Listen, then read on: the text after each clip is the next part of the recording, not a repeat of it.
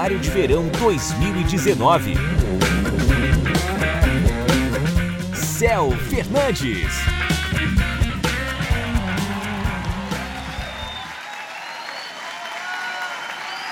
Aleluia. Aleluia, aleluia. Bom dia, bom dia. Esse grito podia ser um pouquinho melhor, né? Vocês estão. Vocês estão coisados hoje? Aleluia. Deixa eu só dar um aviso aqui. Primeiro, agradecer pelo convite, Pastor Humberto. Eu estava satisfeito de ficar sentado ali. Rapaz, como tanta coisa tem sido ajustada na minha vida. Você fica feliz ou fica com inveja? É, eu estou num, período muito específico, uma fase bem específica, é, de um novo ciclo que está iniciando. O negócio está tão pegando aqui que se alguém vai dar um recado do rema, você já vê que é um som, já pega o cara.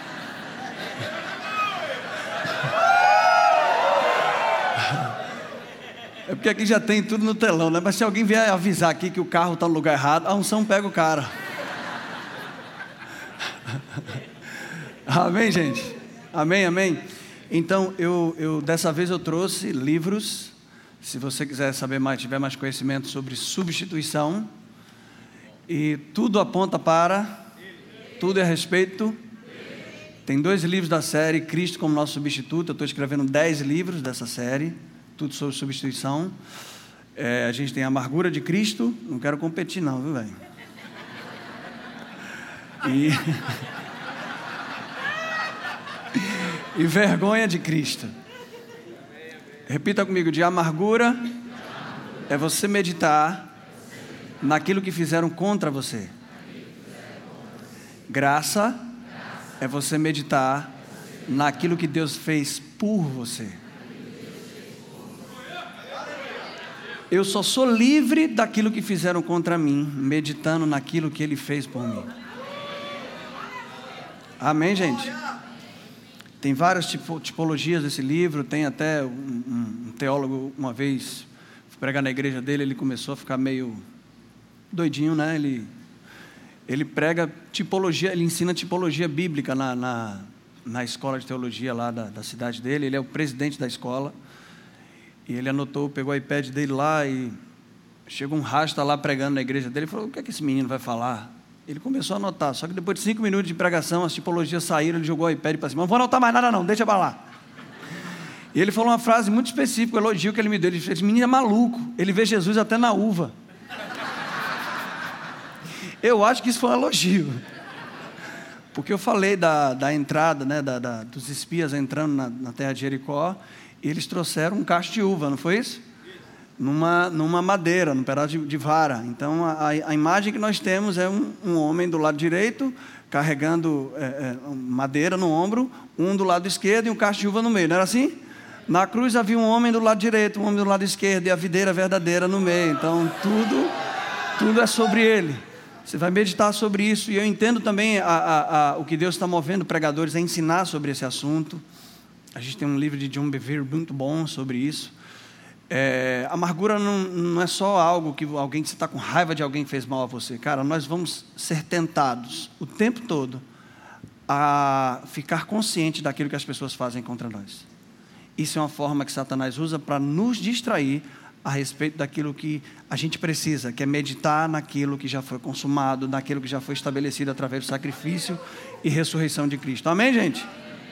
E tem também A Vergonha de Cristo, que é um livro mais fundamentado nessa área de, de justificação, fala sobre nudez. Diga uma frase específica do livro assim: diga, Jesus, foi despido de tudo que era, para me despir, de tudo, para me vestir de tudo que ele é. Amém? Então você vai meditar nisso. Diga para o seu irmão: deixa de ser mão de vaca e compra o livro lá do pastor. Compra o livro de todo mundo. Digo, você é rico, rapaz. É para falar, não é para rir, não, cabeção.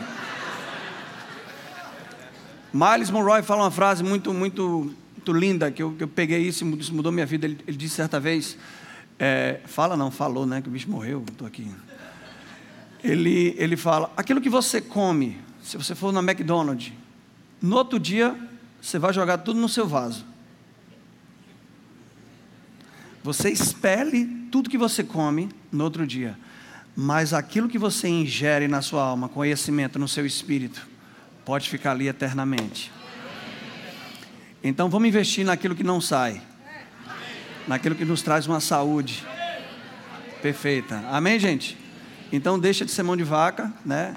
Eu tenho até uma musiquinha de oferta lá na igreja. Deixa de ser mão de vaca, né? A coisa a gente toca aqui. Você faz, pega. Amém? Quem está pronto aí? Amém. Eu pensei que você já chegou pronto.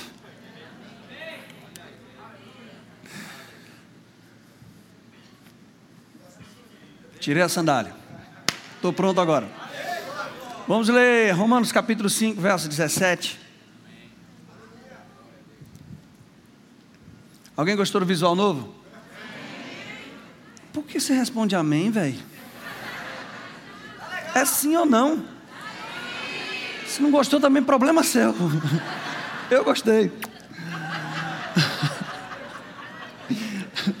Para isso eu nasci. Vamos lá. Romanos 5,17, vamos ler junto.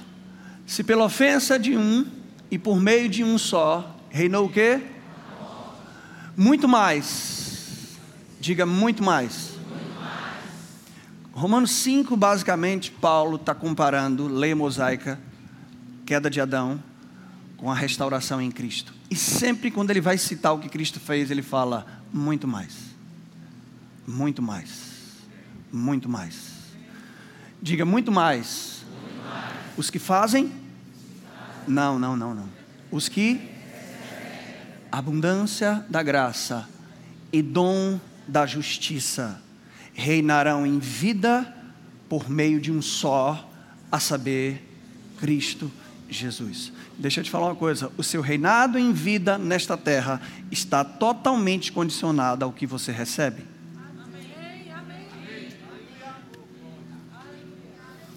E quando ele fala de graça e justiça, ele sempre fala de forma redundante e abundante. O verbo receber está no presente contínuo, não é os que receberam ou vão receber, é os que estão sempre recebendo, recebendo e recebendo. Todo dia é dia de receber abundante graça e dom da justiça. O foco não é o reinado, o foco é receber dele, porque quando você vai ver, você já está reinando. Aquela expressão bem popular, diga eu estou com o rei na barriga. Como é que Raabe entrou na genealogia do rei Jesus? Ela recebeu dois espias. Como é que eu entro na história? Recebendo abundante graça e dom da justiça. Quem está comigo, gente? A graça de Deus, ela perdoou seus pecados e ela disse: Vai, você é livre do julgamento de Deus. Você não precisa mais ter medo da ira de Deus, porque ela já foi consumida em Jesus. Mas não parou aí. Aí vem a justificação e diz: Você já é livre da, da ira de Deus, mas agora eu estou te convidando, porque agora você também é bem-vindo diante dele. Alguém entendeu isso? A graça me livrou do inferno. A justiça me trouxe para me relacionar sem medo com Ele.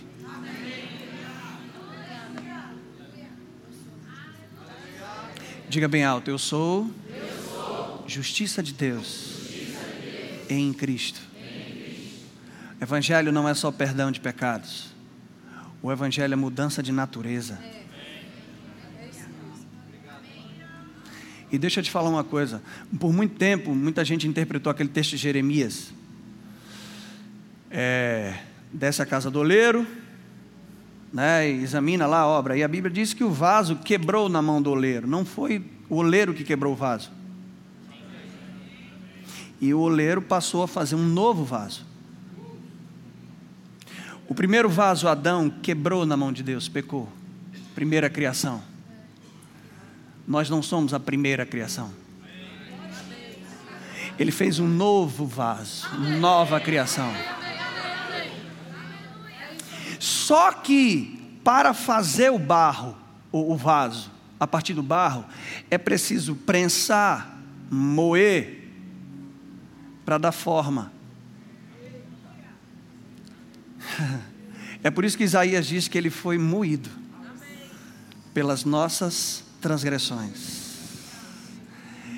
Ele recebeu na cruz o peso da mão de Deus, para que eu fosse formado um vaso novo. E por que vaso? Diga, para se tornar um recipiente da glória de Deus.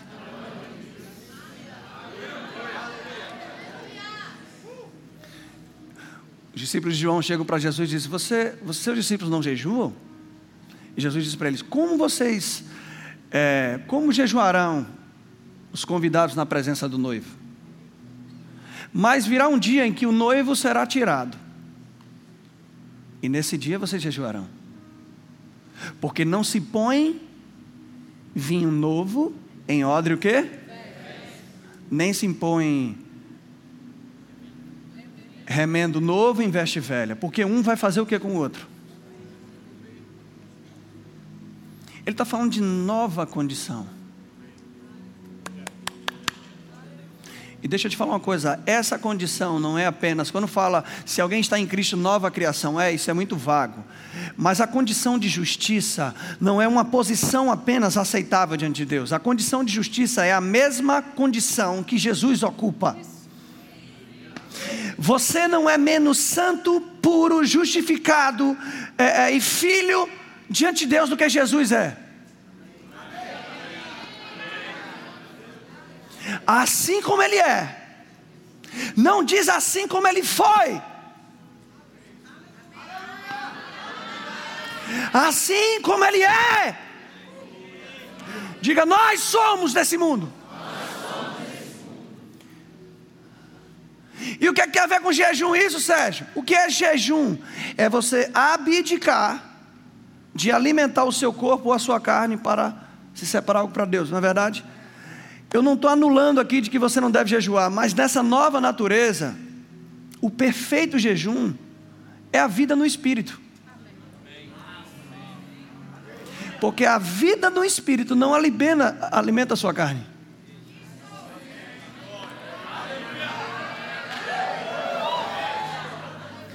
2 Coríntios capítulo 5, verso 18. Alguém está pegando alguma coisa aqui? Vamos lá. É, é, o versículo que deu origem a essa série que eu estou escrevendo, tá bom? Eu quero, eu quero tratar hoje, pouco tempo, para a gente orar também, é, mais uma vez sobre lei e graça.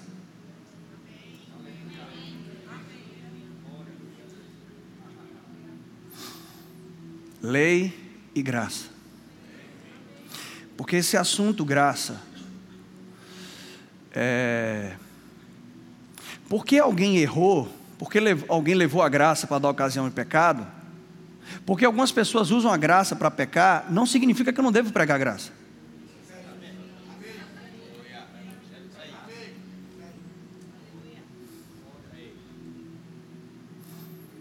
Vamos lá. 2 Coríntios 5, verso 18. Ora, tudo provém de quem? Que nos consigo por meio de quem? E nos deu o ministério da?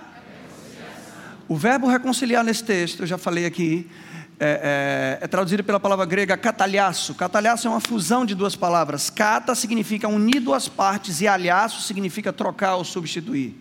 Então a tradução perfeita para esse texto é que Deus estava em Cristo nos reconciliando consigo por meio de uma substituição.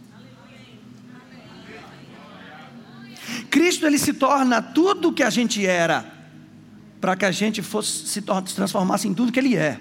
Isso aí. Dois princípios, morte e ressurreição. Na morte, ele assume a nossa condição. Na ressurreição, nós assumimos a condição dele.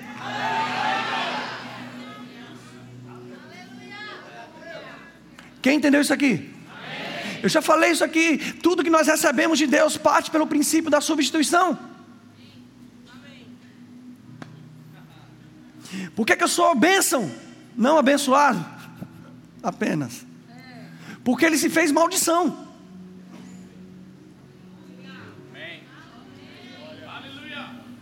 Abençoado é aquele que recebe as bênçãos, mas bênção é aquele que dá.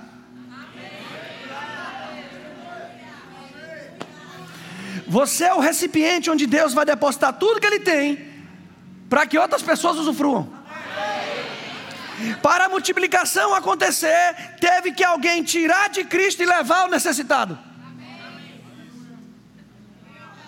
A igreja. E não se preocupe, porque quando acabou tinha 12 cestos. O seu suprimento está garantido. Vamos lá. Porque Luciano Subirá pregou esse negócio ontem, eu não tenho mais cara de pau de falar sobre isso. Deixa quieto. Mas deixa quieto. Até hoje eu estou. Cadê esse pão?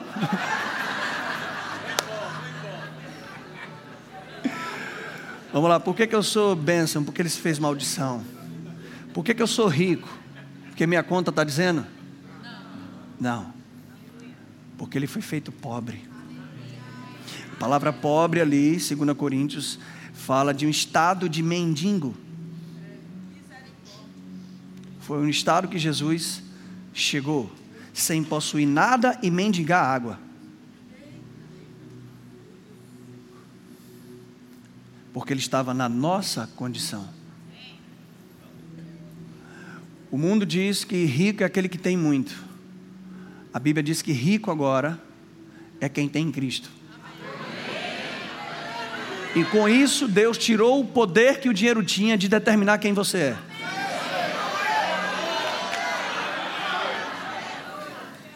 Agora deixa eu te perguntar uma coisa. A bola foi feita para estar tá no pé de quem?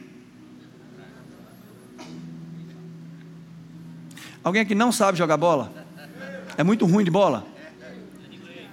Se eu colocasse essa pessoa, fala a verdade, olha para mim aqui. Se eu colocasse essa pessoa para bater um pontinho aqui, não seria feio? Você olhar para a bola e dizer, rapaz, a bola não foi criada para isso. Agora, se eu boto um, chamo o Neymar e boto para ele fazer uma embaixadinha aqui, você fala, rapaz, é, a bola é para isso aí. É da mesma forma. A riqueza, é, é, o mundo está em crise porque a riqueza está na mão das pessoas erradas. Ela não está na mão dos ricos.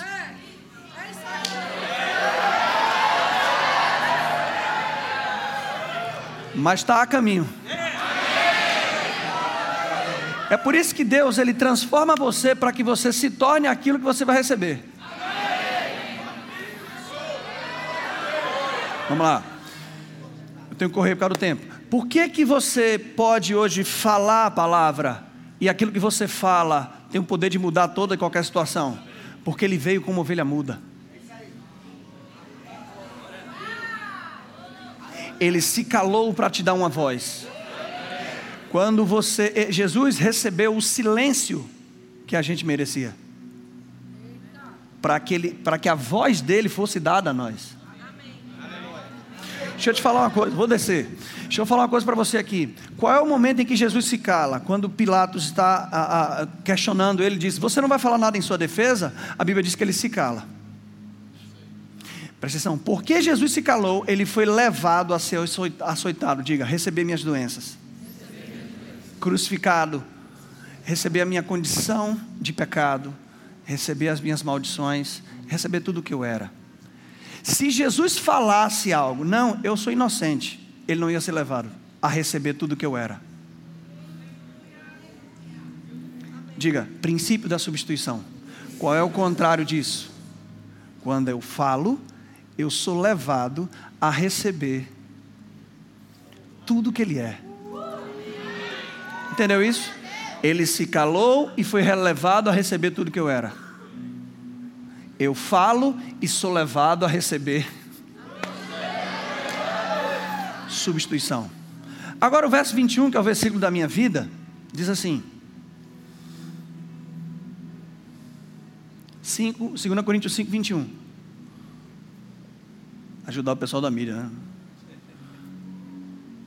Por que, que você tem uma conferência como essa, um congresso como esse, que você pode vir aqui, receber uma palavra dessa do pastor Júnior, os outros ministros e começar a ser cheio do Espírito Santo, porque um dia ele se esvaziou.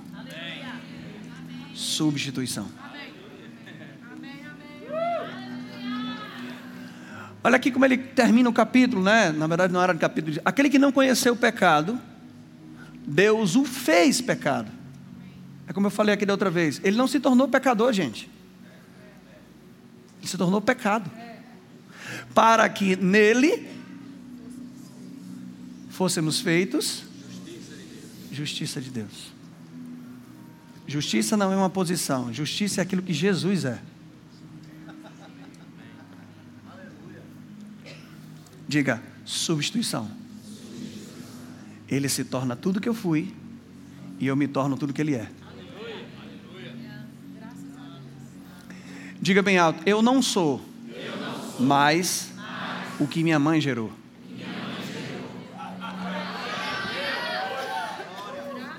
Meu filho Gabriel nasceu a. João Gabriel também estava aqui. Meu filho nasceu há sete meses e, e eu assisti o parto dos meus três filhos. É, esse é o terceiro, tá, gente? Acabou. E, ele estava no processo em que estava cesárea, abriu a barriga, e eu fico aqui, é, a cabeça da minha esposa aqui, o pé lá, e eu fico daqui. Quando vai tirar o bebê, que o médico me chama para ver. E eu, eu, eu comecei a chorar no hospital, né? E o médico olhou, oh, que pai apaixonado. Mas não, não era meu filho. Eu falei, não é possível, no parto minha mulher, Espírito Santo. E eu já, já comecei aqui, a minha mulher, o meu filho nascendo, eu, que é, Jesus? Qual foi? E quando eu olhei aquilo ali, a mulher agora não fica mais assim na, na maca. Tem dois braços na maca. Um para ela tomar o soro e o outro para ela medir a pressão. Aí quando eu olhei para minha mulher, tá ela assim. E algo nascendo dela. Eu, hã? Alguma coisa está Vou reconhecer nesse momento.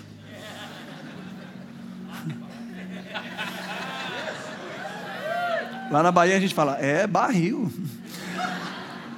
E um negócio de luz, parecendo um farol na barriga dela. Luz. Dar a luz.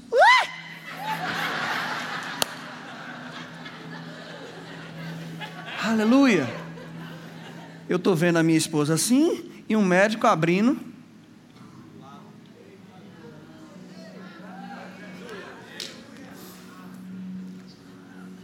Deus botou um sono em Adão, abriu o lado dele, tirou a sua noiva. Adão adormeceu e foi tirado. Então, eu olhei aquilo ali, aí, aí o médico, vem Sérgio, eu falei, já vou. Quando eu olho o Espírito Santo, olha o que está saindo dela: água e sangue. Os dois elementos que saem do corpo de alguém, porque algo está nascendo. E o que a igreja precisa é considerar o novo nascimento que Cristo gerou.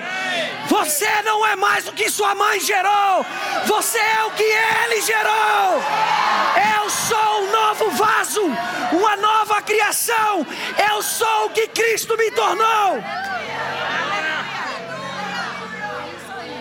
Aleluia. Antes disso aí, Paulo fala a ninguém conhecemos segundo a carne. Não fala e não confessa de acordo com o que sua mãe gerou. Porque se alguém está em Cristo, e o problema é que a igreja ela está trabalhando na natureza antiga e não na nova. Quando, Sérgio, Paulo falou a Timóteo que a lei é mandamento carnal.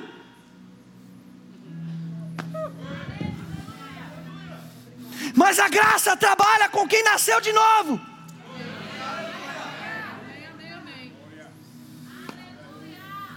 Se você fala para uma pessoa que não nasceu de novo, que não tem espírito, que você é perdoado, ela vai falar: ah, beleza, agora partiu carnaval.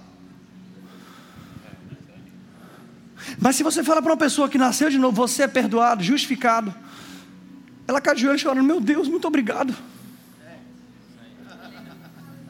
Porque ela entende que isso não é uma permissão. Isso é uma declaração de uma realidade nova. Ah, e a gente tem que saber separar essas coisas. Deixa eu te falar uma coisa: Jesus, ser justiça de Deus ali, está, está dizendo que Ele recebeu a morte que eu e você merecíamos para que a gente viva a vida que Ele merece. Isso é definição de graça. Não é essa coisa a ah, favor imerecido, não. Isso é aleatório. Alguém teve que merecer tudo que você recebe hoje. Só que não foi você. Então é favor merecido por Ele. E deixa eu te falar uma coisa: você quer saber o nível das coisas que Deus tem para você? Pare de olhar se você merece e comece a olhar o seu substituto. Você quer saber o nível de riqueza que Deus tem para você? Olha o nível de pobreza que Ele passou. Você quer descobrir o nível de saúde que você tem? Olhe para o nível de enfermidade. O Senhor se agradou em Moelo, fazendo-o enfermar. E eu pego a substituição e boto outro versículo. Versão Céu Fernandes. Ele moeu Jesus e fez ele enfermar. Ele me acaricia e me transforma em saúde. Você quer descobrir o tanto de favor que você pode ter diante dos homens? Descubra o nível de rejeição que ele passou. Ele era o mais rejeitado entre os homens. Eu sou o mais favorecido entre os homens. Você acha que as pessoas amam o que eu prego, amam minhas músicas só porque meu visual, porque eu sou esquisitinho? Não, irmão, eu não confio em mim mesmo. Eu não confio naquilo que eu vivi, eu não confio no que eu aprendi. Eu confio na graça de Deus. Sem ela, eu não consigo nada. A igreja tem que fazer isso nesse tempo, saber dividir essas coisas. O problema da igreja não é o que a gente vai receber agora, é o que a gente vai tirar de legalismo que foi implantado no nosso meio. As pessoas não sabem o que é crer, confessar ou ter que fazer alguma coisa para ver se Deus. Eh, elas tentam convencer Deus de que deve fazer alguma coisa.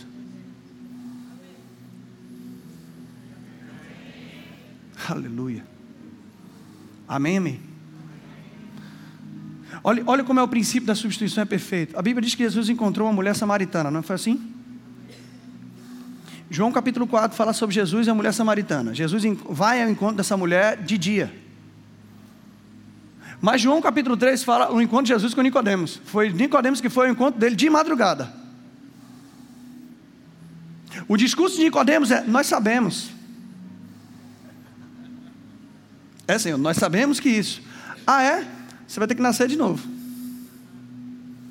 Como assim nascer de novo?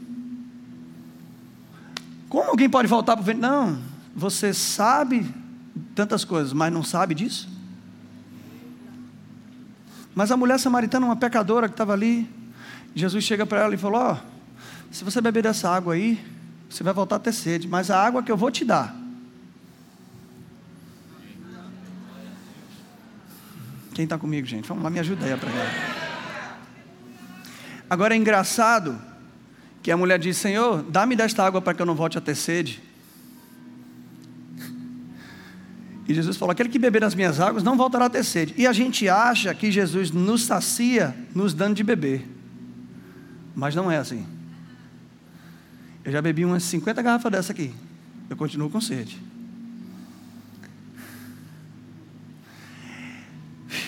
Quando Jesus estava na posição dele, ele disse para a mulher que ela deveria beber ela era sedenta, ela pediu água. Mas quando Jesus assume a nossa condição de pecado na cruz, é Ele que pede água.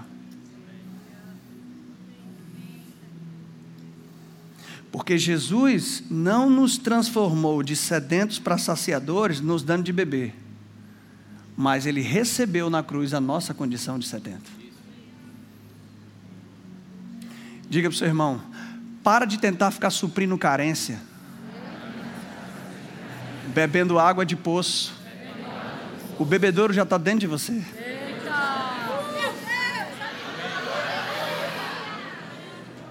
Chama o teu marido e vem. Não, não tenho marido. Você já teve quantos?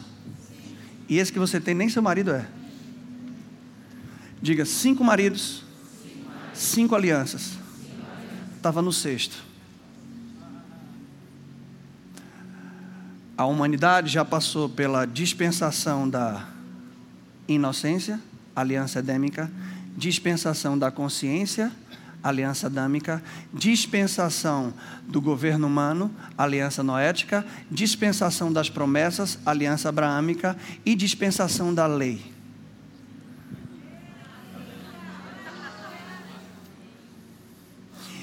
Então, essa mulher, cinco maridos, cinco alianças, cinco dispensações, ela se apre... o noivo agora se apresenta para ela.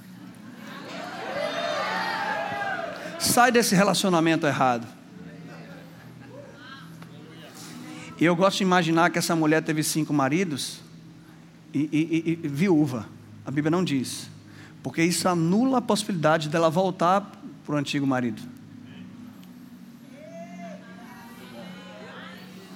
Lei.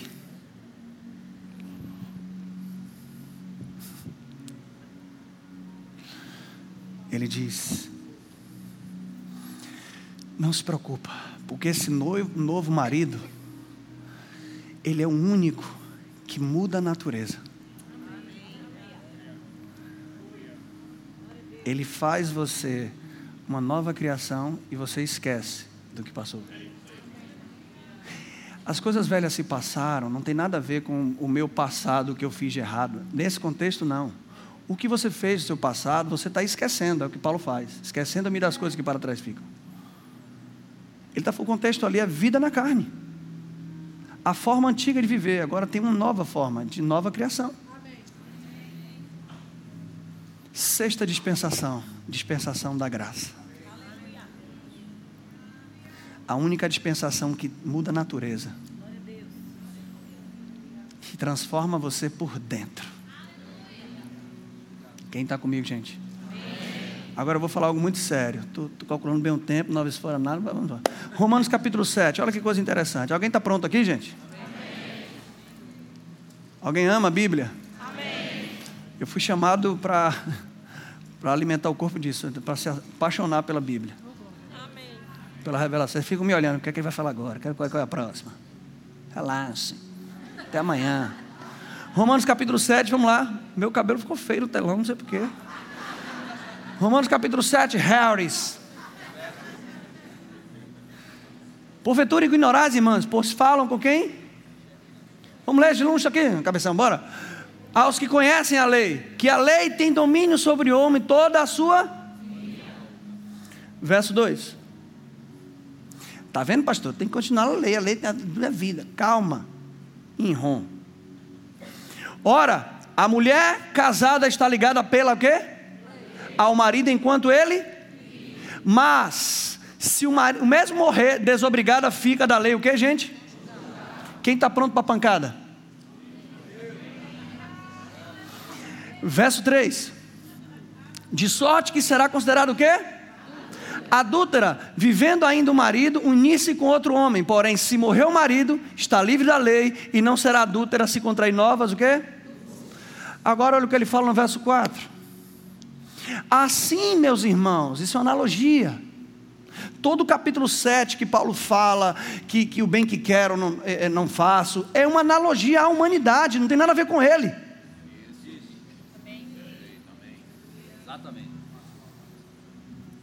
Porque Paulo disse quando eu estava sem lei, qual foi o momento que Paulo estava sem lei? Se ele nasceu debaixo da lei. Vamos lá, gente. Assim, meus irmãos, também vós, relativamente, morreste a. Quem está morto para a lei aqui? Por que, que a lei não pode hoje, você não pode pegar mais maldição da lei? Por que, que a lei não pode punir você? Porque para a lei existe, eh, existe um atestado de óbito. Quem aqui já viu um policial indo num cemitério, desenterrando um morto e levando para a prisão? Não tem como, porque para a lei ele está morto. Diga para o seu irmão: Eu não quero mensagem de defunto.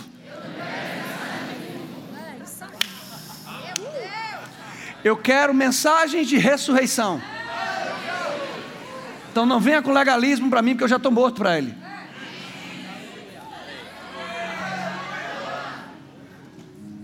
Você morreu a lei para quê? Diga, para pertencer a outro. Quem é Ele? Aquele que ressuscitou dentre os mortos, a fim de que frutifiquemos. A minha frutificação depende de a quem eu pertenço. Verso 5. Porque quando vivíamos segundo a carne, olha o tempo verbal, vivíamos. As paixões pecaminosas postas em reais pela lei, pela lei, quer pregar a lei? Olha o que, é que ela vai provocar? Em nossos membros, a fim de frutificarem para o quê? Paulo diz aos, aos Coríntios que a lei é ministério da morte. Verso 6. Agora, porém, libertados da estamos mortos para aquilo que estávamos sujeitos. De modo que sirvamos em novidade de espírito e não na caducidade da letra.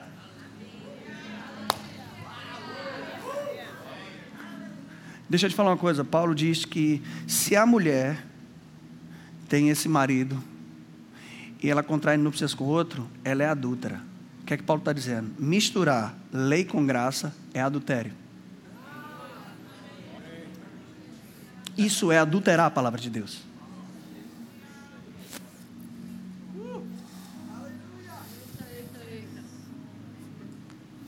Eu gosto do que do que do rei Salomão, né? Salomão é um, é um, é, estabelecer um novo tipo de reinado.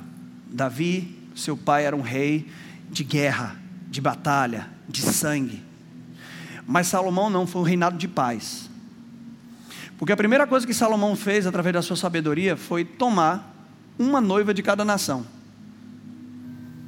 E com isso ele teve paz com os reinos. Você conhece alguém que fez de todas as nações sua noiva?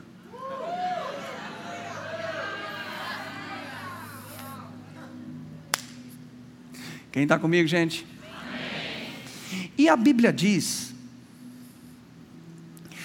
que a primeira pegadinha para é, Salomão foi trazer duas prostitutas para que ele julgasse uma causa. E essas duas prostitutas, eu acho que você lembra da história, uma dormiu sobre o filho e esse filho morreu e tava e a outra não, o filho estava vivo e estava esse impasse, uma dizendo que era de um, dizendo que era de outro. Estava uma confusão doutrinária de quem é o filho. Afinal, quando, quando a criança nasce, vai para o colo de quem? Daquela que mata ou daquela que alimenta?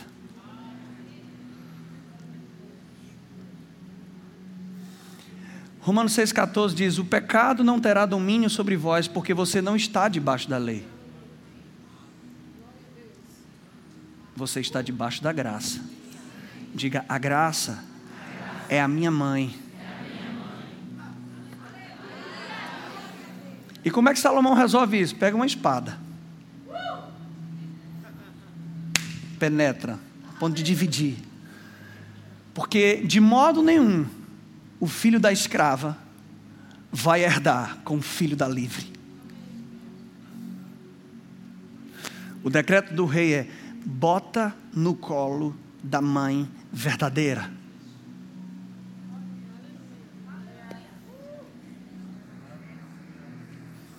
Quanto sabe que nós estamos reinando em vida hoje? Quanto sabe que o nosso reino não é mais de batalha espiritual, é de paz, Justificados, pois, temos paz com Deus. Amém, amém, amém, amém, gente. Mas, como os reis, como os ministros, como autoridades desse tempo, a gente tem que saber discernir em que colo a gente vai colocar aqueles que estão nascendo de novo. Porque em muitas igrejas, alguém nasce de novo, ela já recebe uma metralhadora do que ela não pode fazer.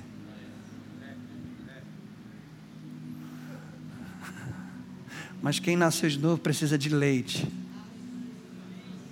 Precisa se apaixonar pela mãe. Vamos lá, gente. Estava falando com o Wagner de mais cedo. Você vê João 3 e João 4. A gente está falando de Zaqueu, não foi? Zaqueu, Jesus entrou na casa. E generosidade foi produzida. Mas um capítulo antes tem um encontro de Jesus com o jovem rico. E o jovem rico pergunta: O que é que eu preciso fazer para herdar o reino? Lei. Ele está condicionado no que ele precisa fazer para receber algo. Se você fizer, eu te abençoarei. Aí Jesus falou: Sabe os mandamentos? Cumpre eles. Cumpro todos. Tem certeza mesmo? Vende o que você tem e dá para os pobres. Jesus, tem horário marcado agora, mais tarde eu volto. Meu tempo está acabando, viu? Tchau, viu? Saiu sem dar nada. Quando o legalismo é usado, ninguém dá nada. Mas Zaqueu não. Zaqueu, Jesus olha para ele e diz: Ei, desce da figueira. Figueira é uma tipologia de justiça própria. Figueira é aquilo que o homem usou para se vestir e se esconder de Deus. Figueira é aquilo que Jesus amaldiçoou. Apola para o esforço do homem. Deixa eu te falar uma coisa: você nunca vai remover montanha sem antes amaldiçoar a figueira. Porque enquanto a sua justiça estiver reinando, enquanto você falar acreditando que é baseado no que você pode produzir, você não vai nem transportar um grão de areia, meu irmão. Agora ouse falar baseado no que Deus pode produzir. Aí Jesus fala: Zaqueu, desce daí, porque eu não quero que você me veja dessa forma. Não, é, não quero que você chegue depois de eu vi Jesus porque eu me esforcei para subir numa figueira. Não. Você não merece, eu vou entrar na sua casa. Eu vou entrar na casa. E quando eu entro na casa, eu produzo salvação. Porque quando a generosidade entra, o que é que sai da casa? A Bíblia não mostra Jesus pedindo nada para ele. A Bíblia não diz, ó, oh, você tem que fazer isso. Não, não, a Bíblia só diz, Senhor, pelo amor de Deus, ó, oh, deixa eu te falar uma coisa, eu quero dar tudo isso aqui. Deixa eu te falar, tudo que nós precisamos é nos relacionar com quem já está na casa. Para que Ele produza tudo o que é necessário. Para que essa salvação se manifeste. Diga, generosidade não é o que eu faço, é o que Ele produz em mim. Quem está comigo aqui, gente? Então, o ponto aqui é saber dividir lei e graça. Jesus está andando e uma mulher com um sangramento, ah, ela estava com fluxo de sangue, né? A roupa dela certamente estava melada de sangue. Segundo a lei, ela não podia tocar em Jesus. Ok? Esse, esse fluxo de sangue no tecido fala da justiça humana. As nossas justiças são com trapo de imundície. Olha que coisa linda. Quantos anos aquela mulher tinha com aquela doença? Quantos? Quantas nações Israel tem? tem? Ou quantas tribos? Doze. Então, alguém mais velho que precisava ter a sua justiça estancada. Ela não podia tocar em Jesus, mas quando ela toca em Jesus, ela é purificada. O fim da lei é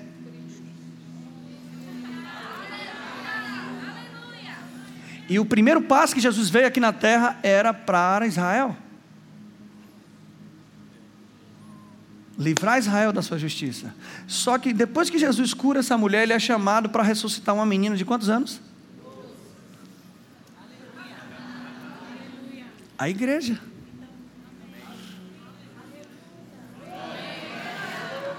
Diga, eu estou no grupo da ressurreição.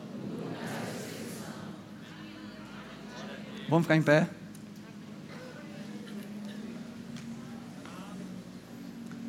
Diga nova aliança. Nova, dispensação. Eu não estou debaixo da lei. Eu estou debaixo da graça. Graça é o que vai operar.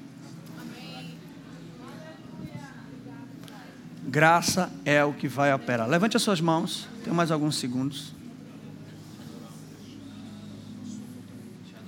Eu quero orar para que revelação de graça venha. Cada vez mais, cada vez mais, cada vez mais. Os limites estão se rompendo. Ele não está chamando você para um tempo de peso e de cansaço, mas de rompimento. Ele vai te colocar no lugar onde só a graça funciona.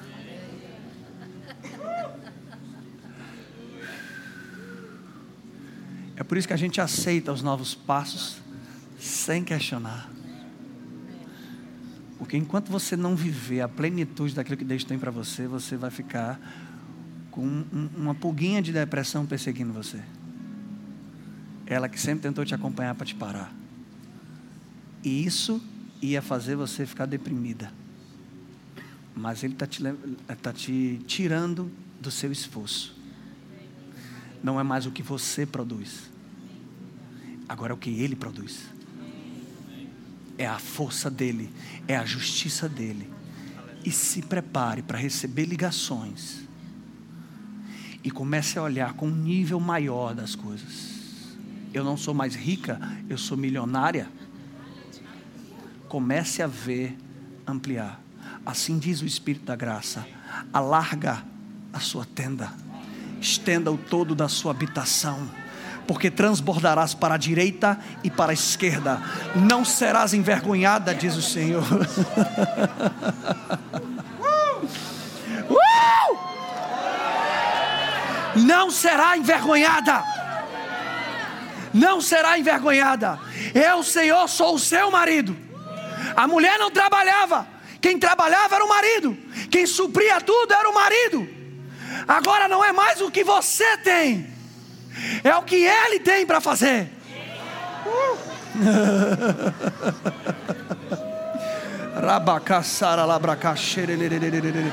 Ele está te convidando para um lugar novo.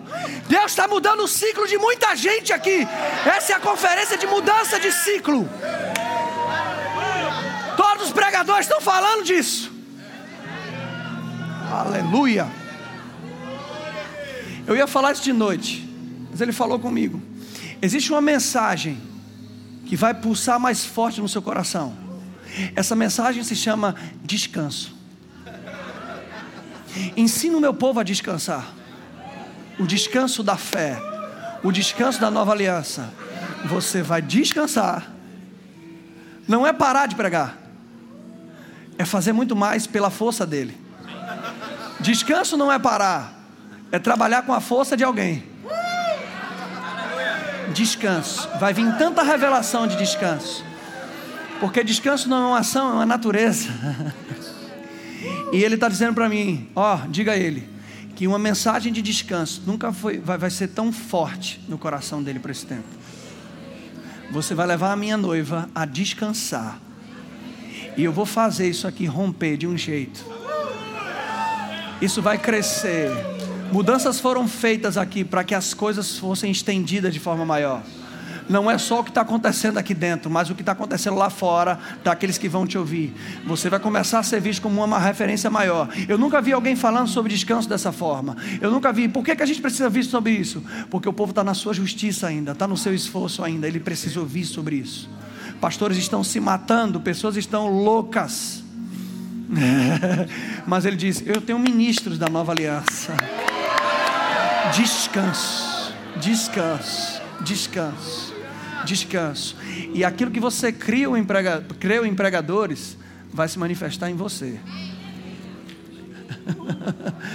Não será parado. Não será parado.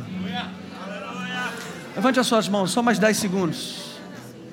Diga obrigado, Pai, porque eu estou debaixo da graça. Abre os meus olhos para enxergar Jesus. Foi isso que Deus trouxe ele para trazer o verbo da vida, ministração da graça.